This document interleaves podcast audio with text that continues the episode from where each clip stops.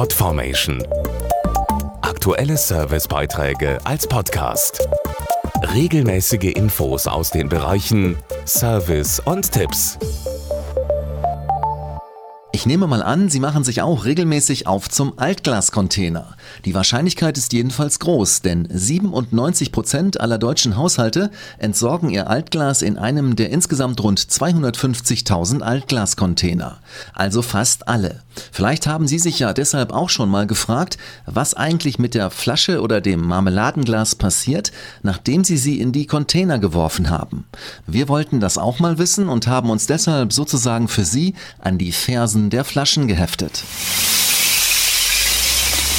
Ein Glascontainer wird geleert, um seinen Inhalt dann zu einer Recyclinganlage zu bringen. Übrigens auch weiterhin streng nach Farben getrennt, wie Ulrich X, Experte für Glasrecycling beim Grünen Punkt und Sprecher der Initiative der Glasrecycler erklärt. Die Farben werden weder auf dem LKW noch in der Recyclinganlage wieder zusammengeschüttet. Das ist absolut oberstes Gebot, weil beispielsweise es nicht möglich ist, eine neue weiße Flasche aus grünen Scherben herzustellen.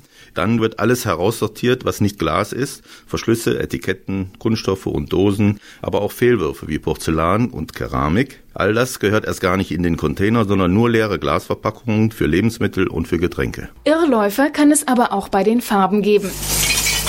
Die modernen Glasrecyclinganlagen sortieren zwar per Kamera und Sensortechnik in Sekundenbruchteilen nach Weiß, Grün und Braun, aber das geht nur, wenn der Bürger schon möglichst sauber vorsortiert hat.